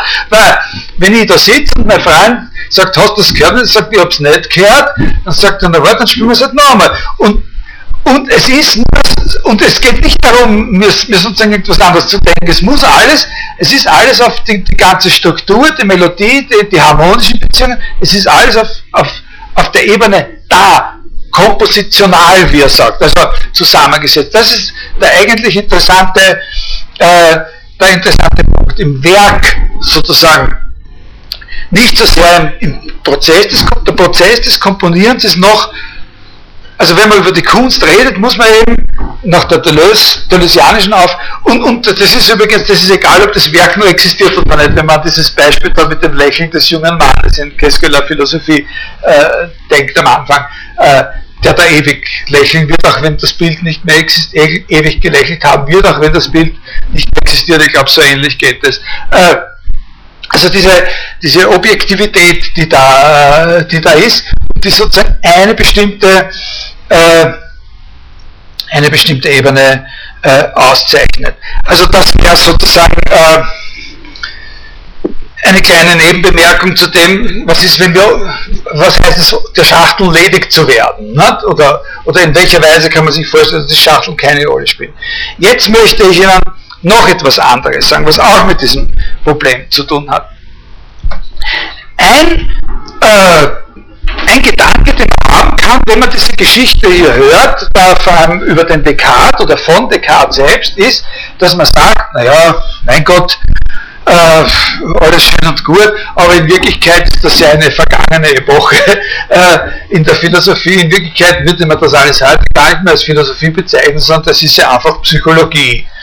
Äh, das ist ja, das ist ja sozusagen, da geht es ja gar nicht um, äh, um, um, Philosophie oder so, sondern das ist eine Anleitung, wie man am vernünftigsten äh, denkt und das ist eigentlich nur, nur äh, äh, Psychologie.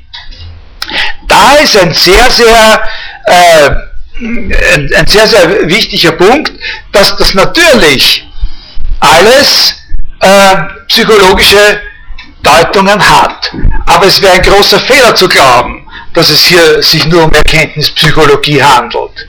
Äh, noch einmal muss man sagen, dass die Traditionen erkenntnispsychologischer Theorien im 15. und 16. Jahrhundert äh, eine natürlich äh, meistens total unterschätzte Rolle in der Genese von dem spielen, was man Erkenntnistheorie im philosophischen Sinn nennt. Also die, vor allem in der deutschsprachigen Philosophie ist ja furchtbar gesündigt worden im, im, im 20. Jahrhundert in, im Namen der Abwehr des Psychologismus sozusagen. Äh, also nicht, dass da äh, nicht interessante Theorien gerade aus dieser Abwehr des Psychologismus heraus entwickelt worden wären, aber vor allem philosophiegeschichtlich sind ja da furchtbare äh, Verbrechen sozusagen äh, verübt worden, indem man quasi alles, was vor Kant über, über Erkenntnis, Erkenntnispsychologie gebrandmarkt hat und dann bei Kant immer noch gefutzelt hat, ob es nicht entgegen seiner eigenen äh, Deklaration letztlich doch nichts anderes ist als Psychologie und so und dann ist es nicht Philosophie und, und das trifft natürlich auf, auf so einen wie Descartes äh, äh, alles in einer gewissen Weise zu. In Wirklichkeit kann man das so lesen, dass das eine Anweisung ist, wie man denken soll. Oder, oder, oder einem sagt, was man probieren soll, damit man gescheiter wird. Nicht? Also wirklich üben. Äh, aber es stimmt nicht, wenn es äh, als allgemeines Verdikt getroffen wird, weil alle diese Überlegungen, genauso wie sie die Psychologie des Denkens betreffen, auch die Struktur eines effektiven Symbolismus betreffen. Das ist ganz entscheidend. Genau dieselben, bei Descartes ist ganz wichtig, dass alle diese Unterschiede, die wir hier gemacht haben, mit dem äh, mit der Synthese im Einzelnen und mit dem, dass alle oder fast alle reproduzierbar sind in Fragen, wie der mathematische oder auch ein philosophisch, eine philosophische Sprache und ein mathematischer Symbolismus beschaffen sein sollte, äh, der wirklich effektiv ist. Das ist in der Mathematik der Zeit natürlich eine ganz entscheidende äh, Sache gewesen, die auch noch sehr offen war und wo wo man, glaube ich, noch immer zu wenig äh, historisch überlegt hat, äh, wie, wie Descartes situiert werden muss in dieser Geschichte, wie ein mathematischer Symbolismus ausschauen muss, der es ermöglicht, die wirklichen Leistungen in der Konstruktion eines Beweises zu reproduzieren.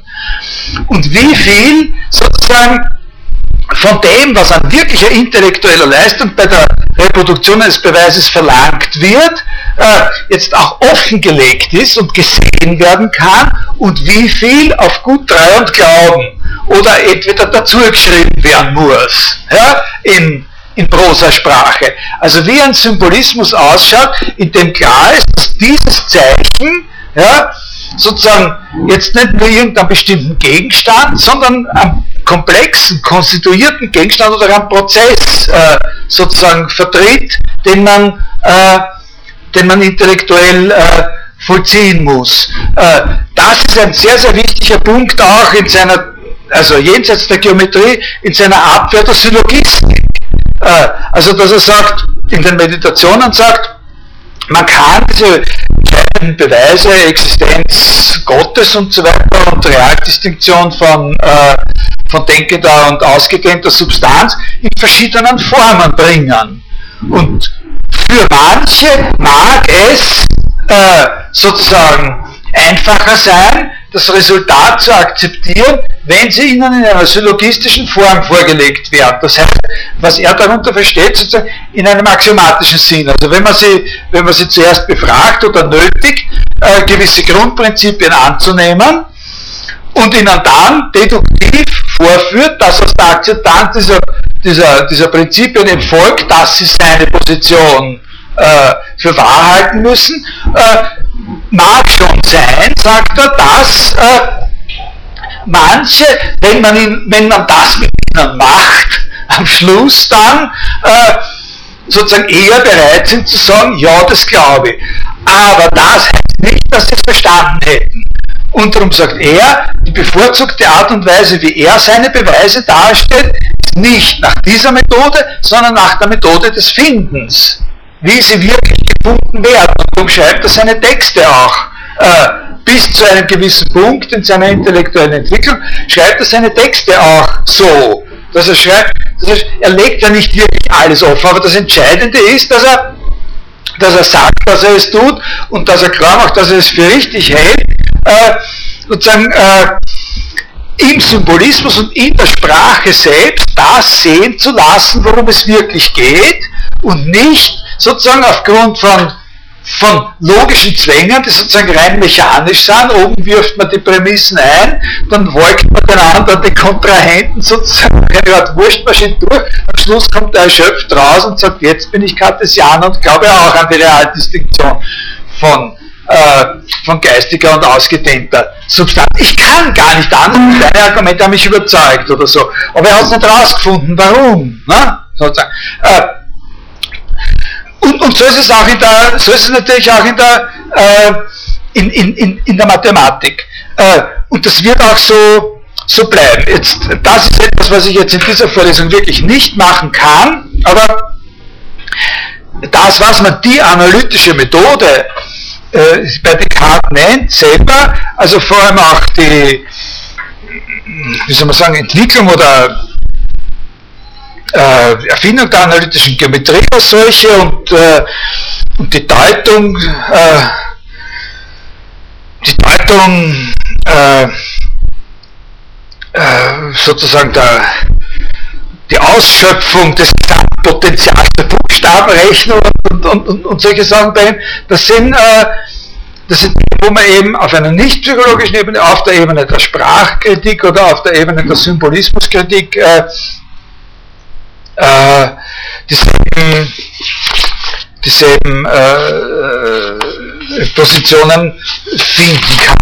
Äh, ich wollte Ihnen da jetzt dann noch eine, eine Sache vorlesen, ein Kant-Zitat, wo man äh, wo man auch sehen kann, wie das noch, äh, noch nachwirkt, aber äh, also da habe ich mal rausgeschrieben, so eine Stelle aus einer früheren Schrift von Kant, wo er über den äh, äh, über die Methodologie von Philosophie und von Mathematik respektive spricht und vergleicht sozusagen unter methodologischen Gesichtspunkten und, und, und, und, und dann so einen Gedanken da äußert, der ganz auf den Descartes noch zurück äh, verweist. Nicht? Also in, in der Zahl in der Algebra werden anstatt der Sachen selbst ihre Zeichen mit den besonderen Bezeichnungen ihrer Vermehrung oder Verminderung, ihrer Verhältnisse und so gesetzt und dann wird mit diesen Zeichen nach leichten und sicheren Regeln verfahren, durch Versetzung, Verknüpfung oder Abziehung mancherlei Veränderung, sodass die von den Zeichen bezeichneten Sachen selbst gänzlich aus den Gedanken gelassen werden. Man braucht nicht denken dabei. Man hat die Zeichen, dann macht man mit den Zeichen irgendwas und am Schluss holt man das Resultat aus, sozusagen. Man braucht nur einen Schlüssel dann am, am Schluss, um, um, sozusagen das Resultat wieder dekodieren zu können. Das ist dieser Entlastungsgedanke, äh, der sogar bei Kant, den man, von dem man immer sagt, der hat eben keine Theorie der Zeichen, keine Theorie der Sprache gehabt, bei Kant äh, sozusagen noch einen Widerhall findet. Äh, also es handelt sich sozusagen um intellektuelle Prozesse. Was Kant hier beschreibt, ist genauso ein Szenario, wo man intellektuelle Prozesse hat, bei denen man nicht denken braucht. Na, bei denen, ja. Ist das nicht eine Widerspruch in den das ja aber auch in seiner Syllogismus diesen Ausdruck verwendet, dass dort der Verstand sozusagen Feierabend macht und dass er das eigentlich nicht darf. Ähm, ja. Das heißt, eigentlich da greift er genau deswegen den Syllogismus an, weil ja. es sozusagen ein Automatismus ist. Genau. Ja. Da steht aber genau eigentlich diese Art von ähm, Entlastung oder, ja, ich weiß nicht, ist das ein Widerspruch oder ja, ja, ja, ja. Da müsste man jetzt natürlich, da müsste man jetzt auf den Unterschied eingehen, also da müsste man darauf eingehen, äh, wie seine Methode wirklich funktioniert, wie er sich das wirklich vorstellt. Und äh, und äh, also man auf den ersten Blick würde man sagen, was er Syllogismus kritisiert, ist erstens, dass der wirklich nicht transparent ist. Äh, also das, das, das, logistische, wie soll man sagen, das logistische Vernünfteln, äh, Reasoning, äh, äh, äh, wäre schon mal wesentlich transparenter, wenn man innerhalb des aristotelischen Selbst die Regeln, die Ableitungsregeln für die syllogistischen Figuren sichtbar machen könnte. Äh, aber so wie syllogistischen Figuren benutzt werden, ist es nicht transparent und es ist immer das Gleiche. Und er würde sagen, bei mir ist es nicht immer das Gleiche. Meine Regeln, ja, äh, meine Regeln sind so allgemein, äh, dass ich ja nur sage, verknüpft das eine mit dem anderen und das andere mit dem nächsten und dann schau, und was das ist, davon ist gar kein Ding. Dann kann man natürlich wieder sagen, so ist das aber auch wieder nicht, nicht? Weil, weil letztlich ist er dann doch, äh, glaube ich, schon so, dass er, dass er sagt, dass alle, äh, also ab einer gewissen Komplexität müssen ja alle Probleme überhaupt geometrisch modelliert werden nach seiner Auffassung und, äh, und, und da kann man sich dann fragen, ob es nicht auch eine Art von Zwangsjacke ist. Das ist das, worauf sie, und, und von Deleuze würde man das auch sicher sagen. Also ich habe in meiner alten Vorlesung bin ich auf das ein bisschen eingegangen und habe sozusagen dieses Konzept Immanenzplan und so weiter mit solchen anderen Vorstellungen von Denkräumen ne? äh, ein bisschen kontrastiert und da ist auch so ein geometrischer Denkraum ist natürlich ein viel offenerer als, als ein syllogistischer, äh, aber er ist noch immer einer mit einer im Prinzip vorgegebenen Struktur, oder? Ja? Ja, ich würde auch sagen, dass das bei bekannten Phänomen jetzt auch eine Automatisierung hinausläuft. Also ja. es gibt ja auch äh, Hinweise jetzt in der neueren dass er sehr viele Bilder zum Beispiel in seinen Werken einsetzt und die eine sehr wichtige Rolle haben. Das wirkliche. Konstruieren, genau. Größer abgebildet sind in dem Original. Also ja. ist da vielleicht auch so was, es geht wie so eine Unterscheidung zwischen Komposition und Werk, also dass er quasi Bilder nochmal mit dem Text interagieren lässt, aber sozusagen äh, der Leser sozusagen das selber irgendwie. Ja, vielleicht so ähnlich wie in, einem, wie, in einem, wie in einem geometrischen Beweis, das stimmt schon, ja. Also da gibt es eine interessante, äh, also das führt jetzt einfach zu weit. Äh, also da gibt es interessante Arbeiten von Jakob Hintiger über Beziehungen zwischen diesen äh, äh, Konkretisierung einer Konstruktion und, äh, und, und, und, und, und, deduktiven Beweisen und so. Äh, äh, also auf verschiedenen Ebenen lassen sich, auf verschiedenen Ebenen, nicht nur auf einer sozusagen zu einer mentalen Ebene, wo man sich das ja immer vorstellt, nicht? Äh, lassen sich Strukturen schaffen, die Stabilität garantieren, die Aufmerksamkeit entlasten. Und das können auch externe Anhaltspunkte sein, wie eben so Zeichnungen, Konstruktionen, wie eine Schrift, ein Kalkül, aber auch innere Strukturen wie Gewohnheiten, Verhaltensdispositionen. Wenn solche Strukturen sich bilden, sind sie immer mehr als bloße Hilfsmittel und stellen in einer gewissen Weise tendenziell auch immer eine Verlagerung des Denkens dar. Äh, spezielle Probleme ergeben sich, das ist auch eine Sache, die Descartes durchaus realisiert hat, dass da eine, eine, eine, sinnvolle Frage aufgeworfen werden kann, wenn man an, nicht an Problemlösungsvorgänge so im Einzelnen denkt, sondern an den Forschungszusammenhang im Großen. Also wenn man, wenn man an Fragen denkt, sechste Partie des Discours de la Méthode, wo, wo, wo er sich damit konfrontiert, dass es Probleme gibt, die ein Einzelner nicht lösen kann. Also deren Komplexität es erfordert, dass eine Art von Arbeitsteilung eingegangen wird. Und da ist dann natürlich auch wieder die Frage, wo ist sozusagen da der Ort einer, einer, einer, einer, einer gültigen Synthese?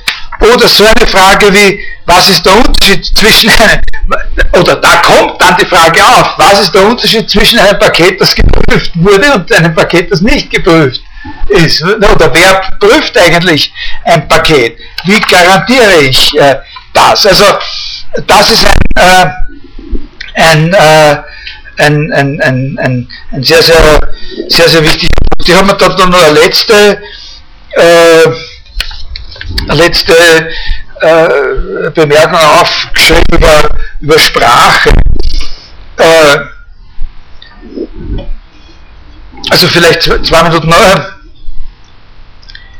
Das ist nur was zu Descartes und hat nicht und, und, und ist auch sozusagen relativ weit hergeholt. Äh, man könnte ja auch sagen, was der da beschreibt, das ist ja Mythologie. Also äh, das sind ja diese Vorstellungen von einem Denken, worin besteht das im Denken, einen Schritt weiter zu machen oder eine Vorstellung mit einer anderen zu verknüpfen oder so. Was, was macht man da wirklich? Das sind ja Geschichten, ne, die wir äh, glauben und erfunden haben. Wir haben in Wirklichkeit ja gar keine Ahnung davon, über, also wirklich keine Ahnung davon, was los ist, was sich wirklich abspielt, wenn jemand zu mir sagt, stellen Sie sich her, geben Ihnen die Kreide, zeigen Sie die Ableitung der geraden Gleichung. Und ich gehe dann hin und sage, da haben wir ein und da haben wir einen rechten Winkel und da haben wir eine Gerade und da haben wir nach dem äh, äh, pythagoreischen Lehrsatz dem rechtwinkligen Dreieck und so weiter und, und, und, und dann bin ich irgendwoher auf und der sagt, gut, so ist es, richtig. Ne? Was ist da wirklich passiert? Also, äh, irgendjemand hat die Worte geraden geäußert und dann ist in meinem Gehirn irgendwas passiert, was eigentlich? Und dann ist mit meine, haben meine Hände zu zucken begonnen und dann ist auf der Tafel was passiert. Was eigentlich genau? Also, niemand kann das erklären und, und, und tut ja nicht so, äh, als wäre das ganz klar, was es heißt, einen Gedanken mit einem anderen verknüpfen. Äh, also ich möchte nicht bei einer Philosophieprüfung gefragt werden, wie das geht. Ne? Sozusagen, weil ich nicht weiß, welche Art von Antwort erwartet äh, äh, würde. Äh, ist man darauf aufmerksamer. Aber das ist nicht ein besonders guter Vorwurf gegen Descartes. Das ist eine nützliche, eine nützliche Erinnerung. Aber Descartes gerade ist einer, dem man diesen Vorwurf nicht machen sollte, auch wenn er ihn trifft. Weil er einer ist, der sich dessen bewusst war, dass wir das, was da wirklich vor sich geht, erst erforschen müssen und uns nicht sozusagen eben von solchen vor, vorgegebenen äh, Begriffen, mit denen wir das immer beschreiben, wie, naja, und dann erinnere ich mich daran, das, und dann setze ich fort, indem ich oder so. Er, er hat verstanden, der hat schon verstanden, dass das alles sozusagen eine Art und Weise ist, wie wir pragmatisch sozusagen Prozesse steuern, deren wirkliches Funktionieren für uns eine Blackbox ist, solange wir nicht wissenschaftlich auf die, und natürlich wäre er äh, erstaunt und, äh, und, äh, und fasziniert davon, dass man jetzt endlich anfängt, in der Philosophy of Mind nicht nur über die Bedeutung des Wortes Mind nachzudenken, sondern sich zu überlegen, wie ein Gehirn funktioniert. Das ist, äh, äh, das ist völlig klar welche Rolle diese, welchen Sinn welche Rolle es spielt, zum Beispiel so eine allgemeine Methodologie zu entwerfen, wie er da in diesen, diesen Regule Direktion im Ingeni, das ist eine, äh, und, und das gibt es bei ihm schon ansatzweise auch. Das ist sozusagen eine Sache, die in einer äh, sprachkritischen Einstellung überlegt werden muss. Also man kann diese reguläre Geni oder die Geometrieabhandlung zum Beispiel durchaus so verstehen, dass er sagt, na gut, was ist denn die Ausgangslage, die wir erklären wollen? Die Ausgangslage, die wir erklären wollen, ist, warum, wenn einer sagt, findet den Ort von und so weiter, ein anderer das und das macht und das, was der macht, von uns entweder als eine gute oder als eine schlechte Reaktion auf unsere Aufforderung verstanden werden wird. Das ist die Ausgangslage. Wir wollen erklären, wie das funktioniert. Also wir setzen voraus, dass jemand auf, darauf, dass ihm das und das gesagt wird und drei Gerade hingezeichnet werden. Also, äh, dass ihm sowas hin, ähm, hin, na, ist ja wurscht, nicht? Sowas. hingezeichnet wird, äh, dann, also dann eine Gleichung produzieren. Ne? So, und, und, und die Geometrieabhandlung und diese Regelreaktionen im Geni, glaube ich, sind schon bis zu einem gewissen Grad zu verstehen, als ein zu so einer Angabe zusätzliches Stück Sprache, das man immer mithaben kann und das sozusagen in jeder, bei jedem geometrischen äh, Problem sozusagen zu der Angabe dazugegeben werden kann. Also sozusagen die, der konstante Teil jeder Angabe, die bei einem Orts Problem, können Sie das ungefähr verstehen, was gemeint ist? Also, dass, dass jedes Ortsproblem, wenn wir es sozusagen reduzieren würden auf, auf gewisse, auf die Erklärung gewisser Grundbegriffe, was heißt gerade, was heißt parallel, was ist ein Kreis und so, wenn wir es reduzieren, wenn wir einen gewissen Grundstock hätten, dann Information immer mitverstanden ist. Wenn jemand so eine Angabe versteht, so eine Problemstellung versteht und diese Information so aufzubereiten, dass sie uns erklärt, wie die wirklichen Fortschritte funktionieren. Das funktioniert alles auf seiner äußeren Ebene und ist bewusst, sozusagen glaube ich, eingesetzt. Äh, nach einer Regel der provisorischen Wissenschaftlichkeit. Also sozusagen nicht der provisorischen Moral, sondern der provisorischen Wissenschaftlichkeit. Auch solange wir noch nicht wissen, so wie es in der provisorischen Moral heißt, solange wir noch nicht genau wissen, was ein Mensch ist, hat es keinen Sinn zu sagen, welchen Forderungen ein Mensch, um sozusagen ein guter, richtiger Mensch zu sein, sich eigentlich stellen muss. Aber wir wissen, dass wir schon unterwegs, bevor wir das wissen, äh, uns an irgendwelche Regeln halten müssen. Also provisorische Regeln der Moral. Und so sind diese in einer gewissen Weise natürlich auch provisorische Regeln des wissenschaftlichen Vorgehens, diese, diese. Es gibt zwei oder drei Punkte in seiner Philosophie, wo er wo, wo man das ein bisschen auch nachweisen kann, dass er so gedacht hat. Das sind so Spekulationen über eine natürliche Geometrie zum Beispiel. Also über eine Fundierung einer Geometrie in der Art und Weise, wie, äh, wie der Spiritus, wie das Gehirn, wie, der, wie die Physiologie äh, eigentlich äh, funktioniert. Ne? Also wo sozusagen aus der Art und Weise, wie das Gehirn organisiert ist, abgeleitet werden könnte. Das sind Spekulationen, die sehr, sehr, sehr wichtig sind, vor allem weil sie zeigen, welchen Stellenwert diese Regeln haben und dass die sozusagen eben diesen äh, sozusagen seiner sprachphilosophischen, äh, sprachkritischen Reflexion noch offen stehen. Jetzt habe ich, glaube ich, äh, meine Zeit mehr als äh, aus, genutzt. Wir werden uns in 14 Tagen erst wieder treffen und reden da dann relativ konzentriert äh, äh, über David Hume. Und dann äh, äh nach dem Hume über, über Deleuze und Kant. Und äh, okay, bis dann.